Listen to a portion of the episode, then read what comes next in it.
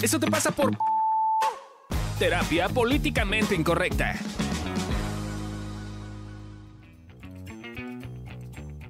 Buenos días, noches o lo que sea cuando nos estás escuchando. Estamos el día de hoy aquí transmitiendo, o más bien grabando, el podcast de Evolución Terapéutica. Eso te pasa por. Estén conmigo. Amigo Valdés. Y Gabriel Ávila. Yo soy su fiel compañero Fabio Valdés y el día de hoy estaremos hablando de un tema que es importante para todos. Eso te pasa por aceptarte.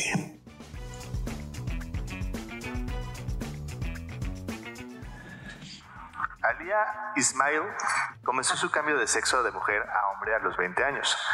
Seis años después comienza su transición para volverse a ser mujer.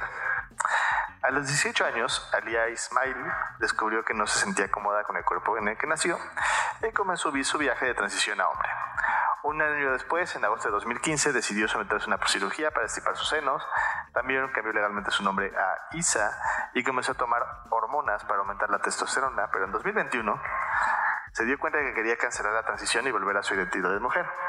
Ahora a los 27 años y después de 6 años de vivir como hombre, descubrió que la identidad masculina no representaba quién era ella y comenzó un nuevo viaje, esta vez de regreso a su identidad de mujer. Hoy usa el nombre de Alia, nuevamente dejó de tomar las hormonas masculinas. Su caso es solo de uno de tantos que el mundo, que son personas trans que se arrepienten en el proceso.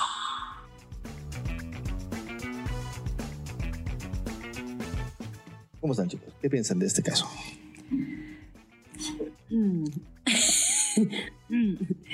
Eh, yo, creo.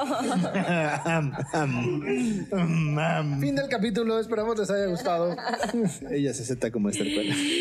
Eh, no, creo que más bien este tema, o sea, yo creo que eh, porque ya he tenido trabajo emocional, porque si no, yo también, o sea, a ver, no es que lo haría, haría lo mismo, pero una parte de mí como que sí piensa como si fuera diferente o si me comportara diferente o si actuara diferente, la gente me aceptaría y yo así ya me aceptaría.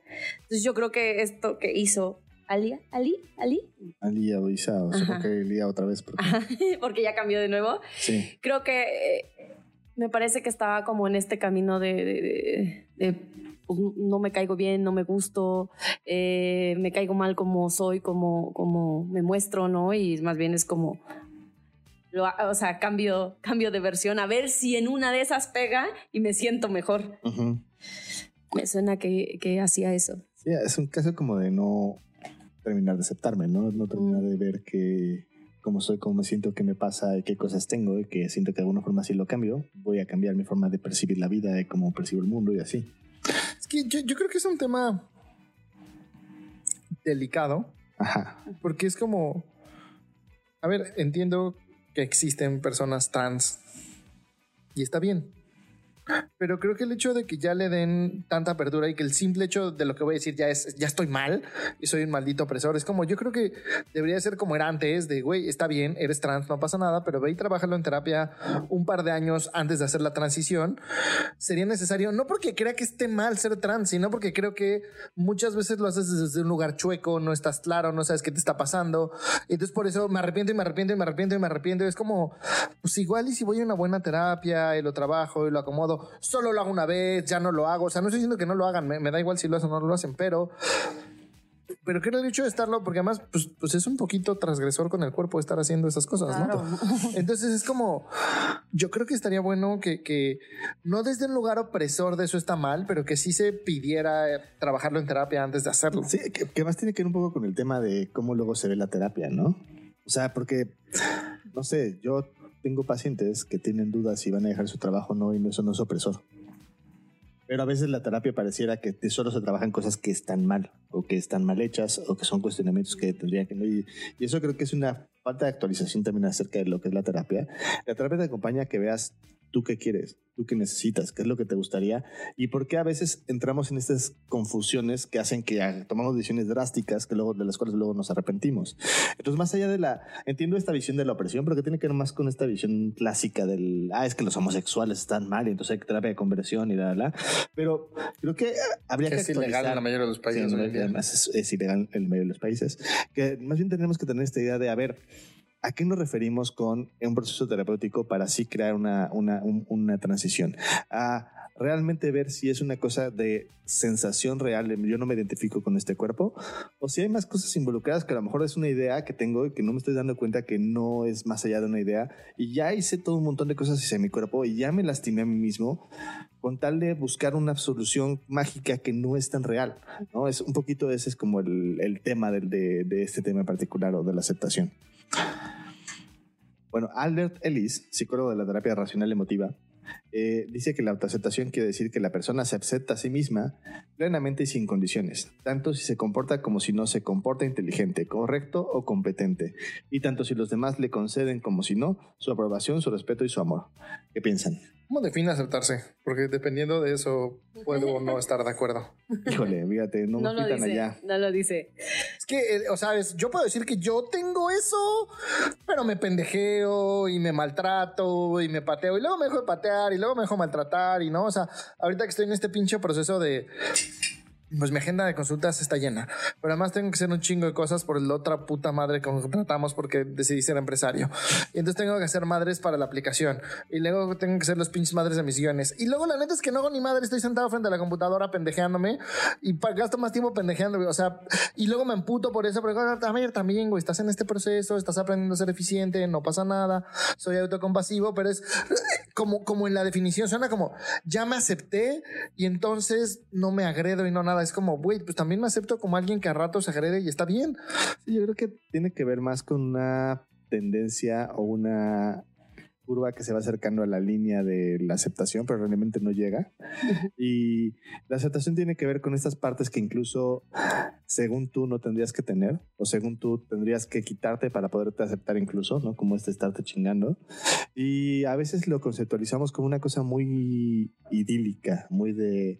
Y entonces, me, ¿no? Es como, como, y entonces me acepté y ya Y ya iluminé, todo ¿no? fue maravilloso y me así. iluminé y ¿no? entonces empecé a caminar y todo el mundo me escuchaba. ¿no? Y así, ¿no? Y es una locura porque la aceptación yo creo que es un proceso que tiene que ver con eh, un contexto constante, porque además luego vas a descubrir cosas de ti que no Que te no te van a van a agradar, que no te van a gustar. Y entonces es bien importante como tener esta capacidad de decir, ok, ¿cómo le hago para aceptar esta parte de mí que no me había dado cuenta que tengo? ¿No? O sea, y, es bien fuerte porque de repente te das cuenta de cosas que no son tan lindas según tú, pero pues que son parte de lo que tú tienes y de lo que tú crees y de lo que tú vives. Y es importante que las veas y las aceptes para ver, uno, qué parte de eso la puedes modificar y qué parte no. Porque también creo que la aceptación es la base como para poder ver si hay un cambio. Y hay cosas que lo más que puedes hacer es aceptar que son así ya.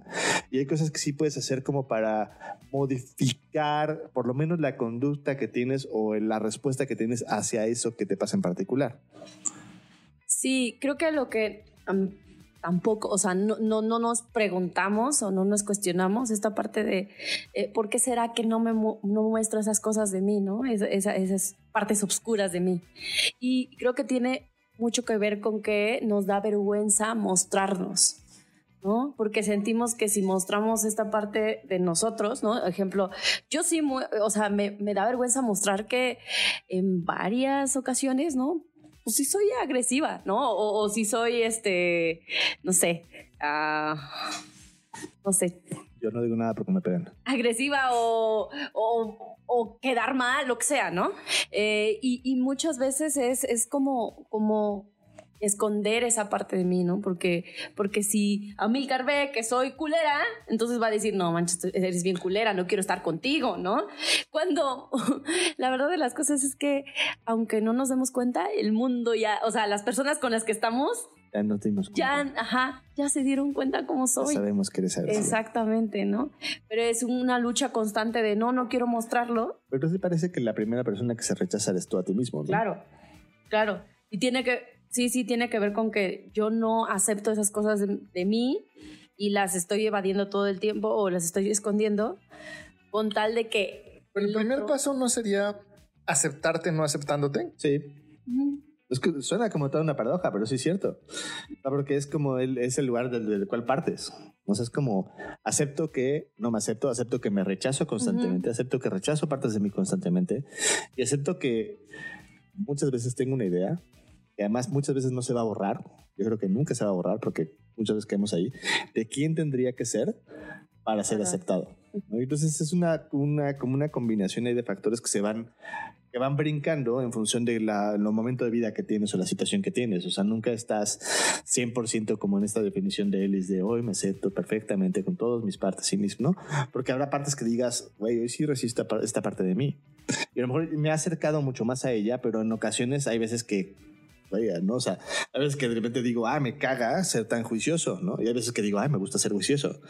Entonces tiene que ver con, con ¿no? Y ah, me acepto juicioso y hay veces que me rechazo el, el juicio. Digo, yo no soy una persona que hace juicios, ¿no?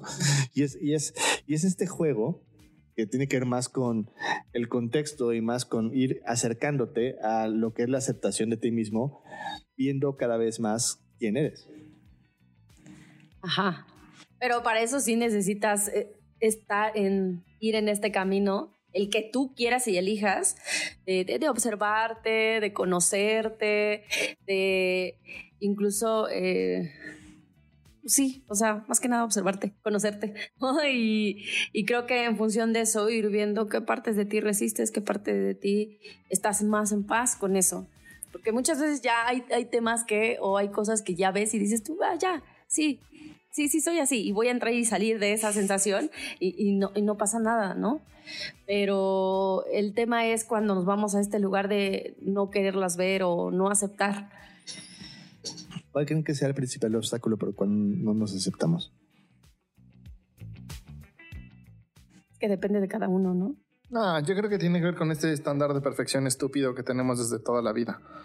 ¿No? Que me me gustaría decir que son las redes sociales. Las redes sociales siempre solo lo incentivan, ¿no? Pero desde siempre ha existido el personaje de el actor famoso perfecto, el no sé qué perfecto, el no sé qué, ¿no? Como, como este estándar perfecto y todo que además es súper desgastante y falso y estúpido, yo creo que ese es el principal factor por el cual nos aceptamos. O sea, porque es, güey, pues si existe la perfección y yo, a mí me pasó con uno de mis terapeutas, cuando me dio de alta, para mí estuvo de la chingada, dije, claro, güey, me da de alta porque yo no llego a estar perfecto como él, ¿no? Yo estoy pendejo, entonces yo me quedo aquí abajo.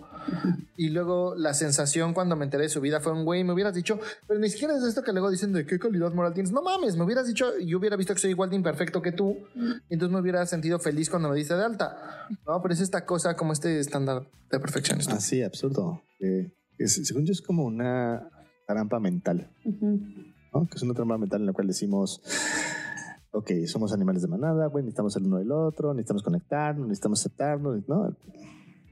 ¿Sabes qué? ¿Sabes cómo puedo hacerle para que todo el mundo me acepte y siempre estar presente y que no nada me pase, todo se acomode, todo esté lindo? Nada más tengo que ser perfecto, güey, no mames. O sea, es una trampa mental muy absurda, pero que nos queremos y que nos compramos y que estamos todo el tiempo viendo, de alguna forma, con lupa, los fallos que tenemos y ignoramos los aciertos que tenemos. Entonces estamos como constantemente en esta definición de estarnos tratando a nosotros mismos como una persona que claramente no tiene nada bueno. Entonces eso también tiene que ver con la, con la falta de aceptación, porque la aceptación también tiene que ver con ver estas partes que sí tienes, que son padres, con el agradecimiento de la vida que tuviste, con la- el agradecimiento de las oportunidades que te dio la vida, con todas esas cosas que van ocurriendo, que de alguna forma son reales, ¿no? Yo lo llevaría un pasito más allá, ¿no? Que es reconocer que esa versión de ti que a ti no te gusta es digna de ser amada. Sí. ¿No? Cuando yo era la Milcar súper violento y esa era mi versión predominante y, y pues era violento todo el tiempo. Dejaba a mis amigos llorando y era un culerín. Me amaban y, y querían estar conmigo y darían la vida por mí y tal. Y entonces como, güey, pues también ese culerín, güey, es digno de ser amado. No lo saco no porque me van a rechazar, sino porque a mí no me gusta esa versión Ajá. de mí. Entonces llevo años trabajando en terapia para que no sea mi versión predominante, pero no porque no sea digno de ser amado. Ese güey también es digno de ser amado. Sí, porque a mí no me gusta, porque me gusta llevarme de formas distintas, porque tengo una forma de relación distinta, lo cual está bien. Eh, pero no quiere decir que no seas digno de ser amado por la persona o por la cosa que tú crees que no debería de ser amado. Ya. Y eso incluye cosas un poco inmorales. Eso estaría bueno, como creo que vamos a hablar, hablar un, de- un podcast de eso te pasa por inmoral, como para hablar un poquito de estas diferencias. Eh, Andy y yo podemos hablar de nuestra afición de hablar de cómo matar y desaparecer cadáveres. por ejemplo. Eh, pero creo que estaría bueno como hablar un poquito de, de- de eso te pasa por inmoral. Me quedé pensando ahorita que estabas hablando. eh, ayer me eché un, un video de un canal de YouTube que se llama Verisatium. Videos. No, de vídeos fue después. Pero antes de eso, este, antes de dormir, este fue el de Verisatium. Y, y está interesante porque hizo- un estudio de dos cosas, ¿no? Que qué tanto trabaja una persona y qué tanto la suerte ayuda, ¿no?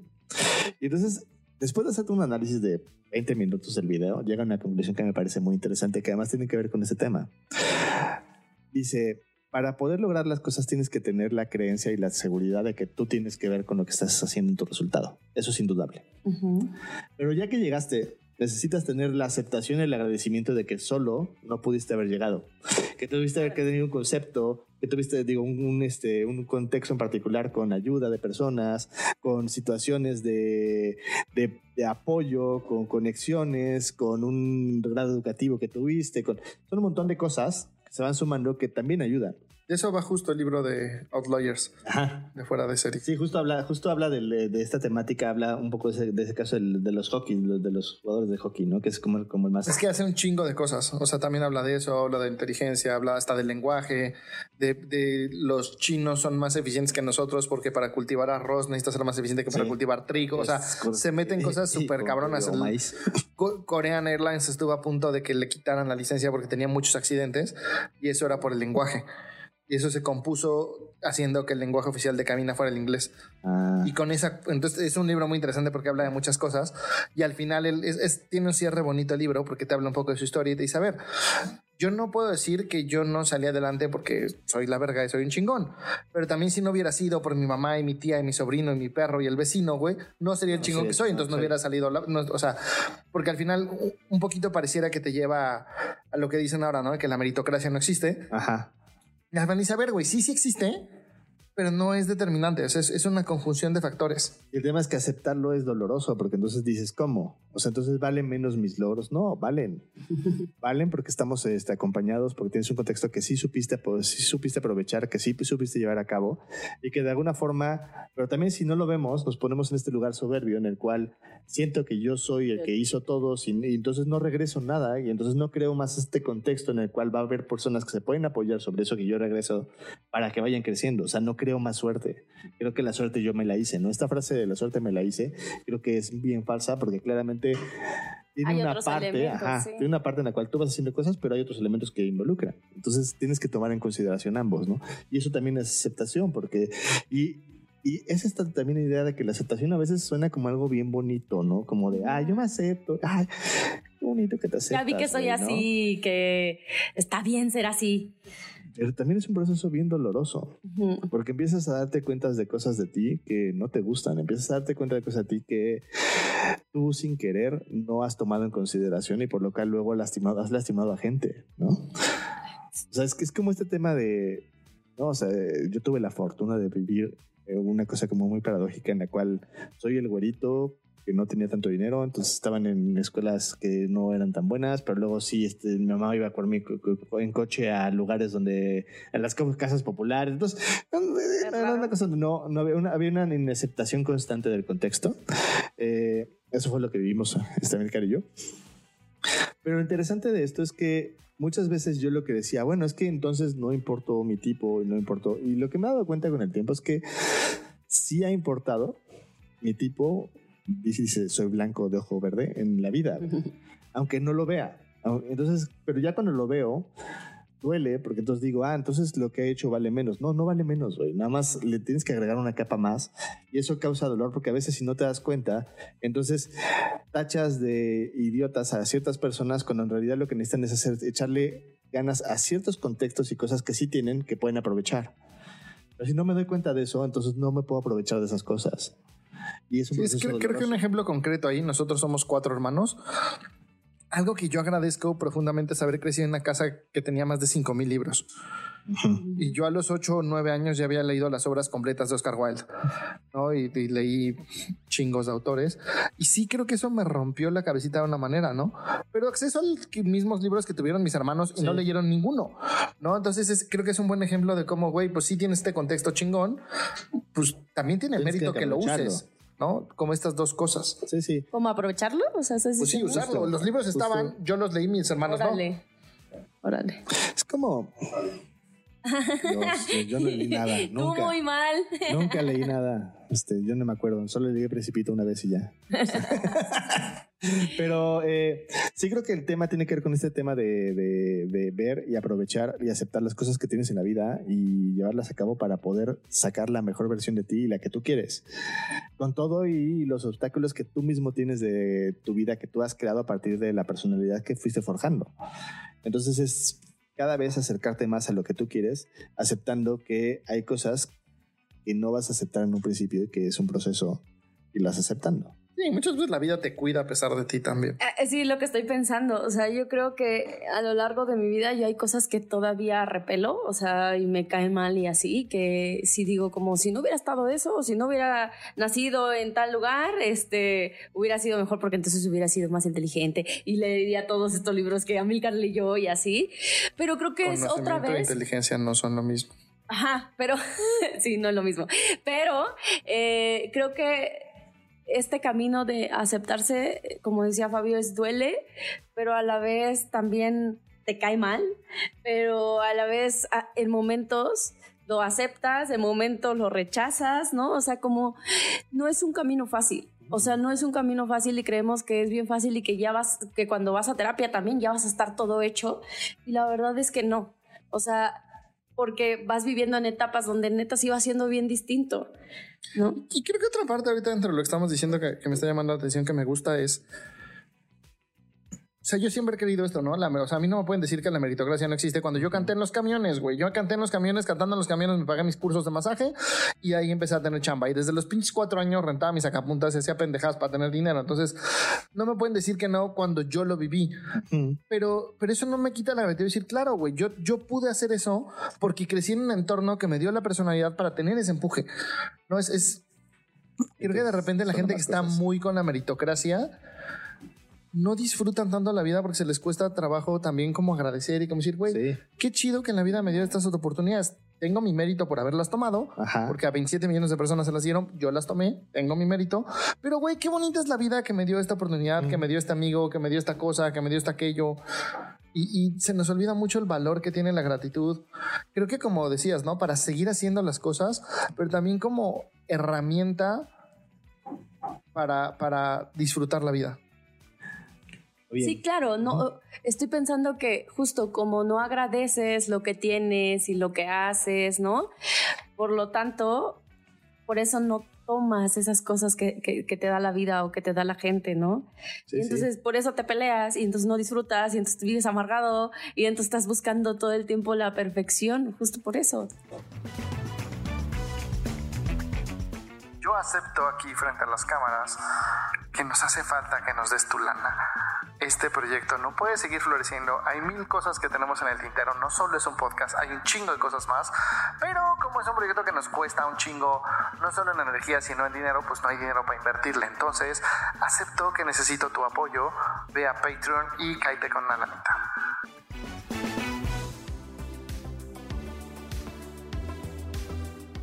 Te vamos a dejar un ejercicio que te puede servir para aprender a ver qué es esto de la aceptación.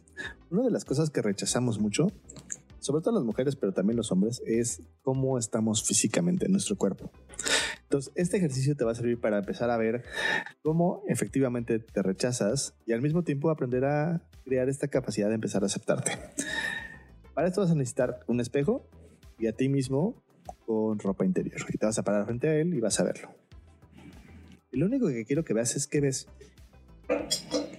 Pon cinco minutos de timer, ve qué ves. Y hazlo varios días. Y síguete preguntando si lo que ves cambia o se sigue siendo lo mismo.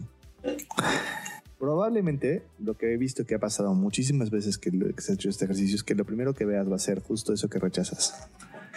Y vas a poco a poco pasar por la aceptación de esas cosas que rechazas y luego podrás ver esas cosas que sí te gustan y que aceptas de ti.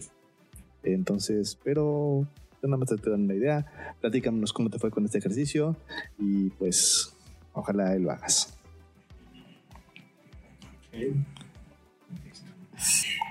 Ahora, según nosotros, la aceptación tiene que ver con, uno, ser compasivo.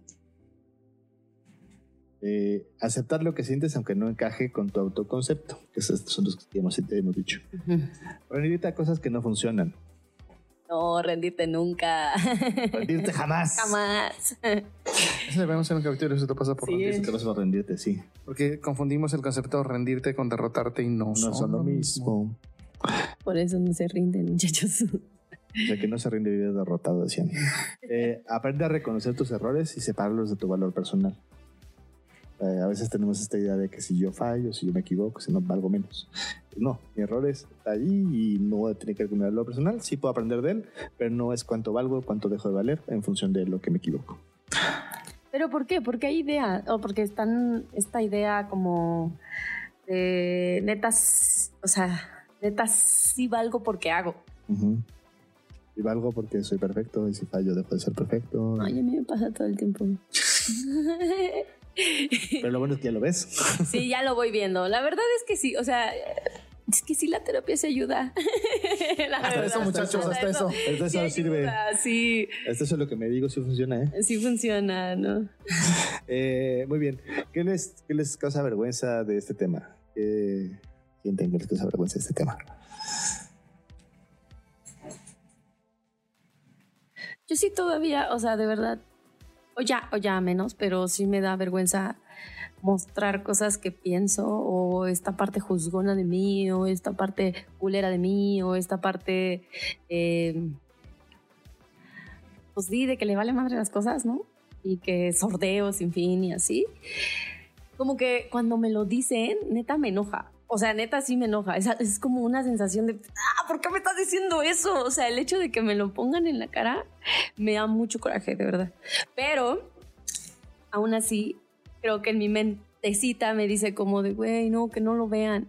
Que neta que no lo vean, que soy así, porque si no, eh, neta sí se van a ir de, se van a alejar de mí. O sea, sí lo pienso auténticamente, que se van a ir en cuanto vean lo cual culera soy o, o lo sorda que soy, ¿no? Entonces me sigue dando vergüenza esa parte, a pesar de que ya la he ido trabajando. Siento que todavía falta más por, por como echarle ganas a, ese te- a esos temas. Yo, yo ahorita que lo estoy notando, me da vergüenza que este sí es un tema que todavía traigo de todos deberían de hacerlo. Como que en otras cosas ya, ya he podido trascender y decir, a ver, entiendo, dependiendo qué vida quieras, qué precios quieres pagar, pero aquí sí es como un güey. Mi vida ha cambiado tan chingón desde que me acepto y me amo con todas las cosas que me cagan de mí, que sí traigo toda esta bandera de todos deberían de hacerlo. Ujú. Y eso me da vergüenza porque, porque está culero. A mí me da vergüenza que siento que caigo muy fácilmente en no aceptarme. O sea, como que es una de esas cosas que constantemente estoy batallando. Eh, cuando cometo errores o cuando siento que cometo errores o cuando eh, veo que de alguna forma eh, están como criticándome de alguna forma o siento que me están criticando de alguna forma, es muy fácil que yo me ponga a la defensiva porque no acepto que, pues eso, o el error, o que sentir que me estoy equivocando, o sentir que de alguna forma hice algo que no estoy orgulloso, ¿no? Y no me gusta como esta temática porque siento que ya tendría que hacerlo más rápido y también creo que esa es, eh, también eso tiene que ver con aceptar que no puedo aceptar, que no soy tan rápido como me gustaría ser. Ya sé que suena como lenguas, pero es, es como eso, No, es un poquito sí. lo que me da vergüenza. ¿no? Muy bien chicos, ¿qué les sorprende de este caso, de este día de hoy, de, de aceptación? Me sorprende lo que me da vergüenza. Así me sorprende ver que sí traigo esta pinche dinámica de órale putos, todos, Todos, aceptan todos acéptense, perros. A mí me sorprende que sea un, no sé, o sea, que sea un tema como muy, eh, aparentemente muy fácil, Ajá. pero la neta está bien complicado, o sea, neta sí es echarle, pues, valentía, o sea, estar dispuesto a que te duela, estar dispuesto incluso a rendirte, a neta sacudirte, o sea, sacudirte para, para encontrar, no, no para encontrar, más bien para aceptar esas cosas. Sí, que es como justo un poco uno de eso. Me sorprende que aún hoy en día, con, después de todo los- lo que hemos avanzado las temáticas que ha habido, que existe este boom desde hace unos años de acéptate como eres, ¿no? Es como, está sobre super simplificado, ¿no? Eh, Si a mí me dieron una lana por cada paciente que llega de primera vez y me dice, no, yo no tengo temas, yo me acepto como soy, güey. O sea, tendría un chingo de lana más de la que tengo. Porque no mames, es es es súper de cada común, güey. O sea, es como sí. de, yo no sé qué tema tengo, pero no es que no me acepto, ¿no? Y es Ah. como de, güey, acepta que no te aceptas para empezar. No, por eso, por eso, por, por eso se comienza por ahí. Porque está tan en el, el mainstream, en la idea, que no, no, es que tú no sabes, tú, yo sí me acepto.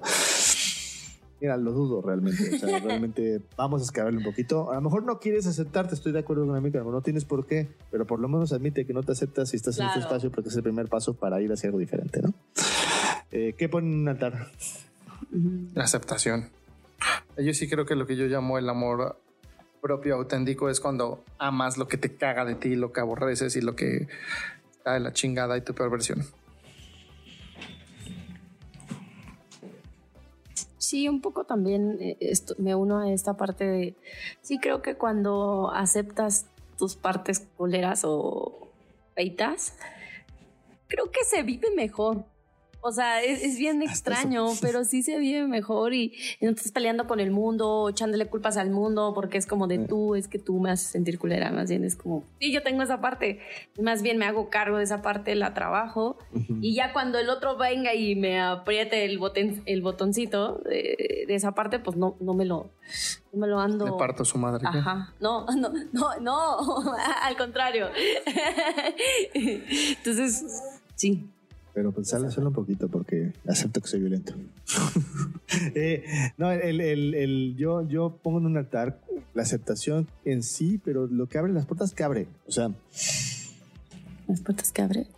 sí, es, es, es sorprendente como a veces cuando no aceptas partes de ti, te la pasas siendo víctima de ti mismo, de esas cosas que no te gustan y no tienes la, la capacidad de elección de si lo ejerces o no lo ejerces, ¿no? Es como, me gusta esto, ok, lo quiero ejercer o, o me, me desagrada esto, bueno, y quieres partirle su madre, eh, ¿no? O sea, si lo acepto, puedo entrar en una, en una bonita dinámica en la cual yo elijo si, si ejerzo eso que de alguna forma viene de mi interior, de mi ser, o si lo hago a un lado y digo, no, güey, porque los precios son muy caros y entonces en este momento lo acepto, lo reconozco y se queda aquí.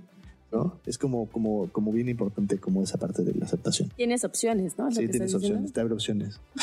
Eh, ¿Qué tiras a la basura? ¿O qué tiran a la basura? Mm, La idea de que aceptar es conceder. O sea, creo que muchas veces no aceptamos porque pensamos que aceptar es conceder y es como, a ver, pues sí, mis papás eran alcohólicos, pues sí, mis hermanos eran violentos, o pues sí, no sé qué, y es como, no lo apruebo, no digo como está chido que hayan sido así, pero pues así es mi vida y así soy yo y, y lo acepto. O acepto mi violencia, no, no lo concedo, no la apruebo, pero la acepto. Entonces la idea, tiro a la basura, la idea que aceptar es aprobar o conceder. Ya, yo tiro a la basura esta idea de que en algún momento todo va a ser perfecto, nosotros vamos a ser perfectos así, sin un gramo de, de dificultad o de cosas, cosas feas, ¿no? Tiro eso a la basura. Sí, yo tengo la idea de la basura, la idea de que tendrías que aceptarte a huevo, por un lado, Mm. y la basura la idea de que de alguna forma la aceptación eh, mm, va a hacer que todos vivamos como armónicamente en un kumbaya maravilloso cantando cosas lindas y una fogata, güey. Y, y es un proceso y es una cosa que es dolorosa y es una cosa que es complicada y es importante darte la posibilidad de que aceptar tiene su precio, no es gratuita, no es fácil, no es sencillita, ¿no?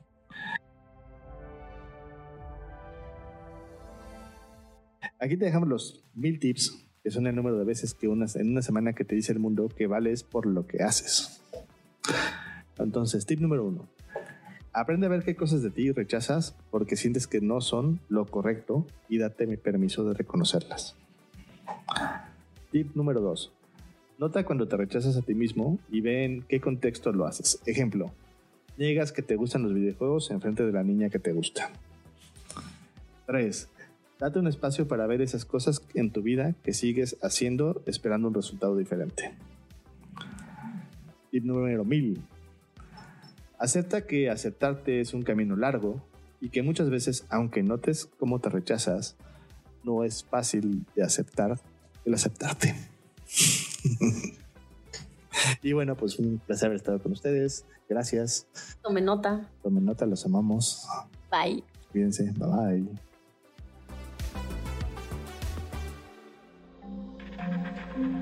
Este audio está hecho en Output Podcast.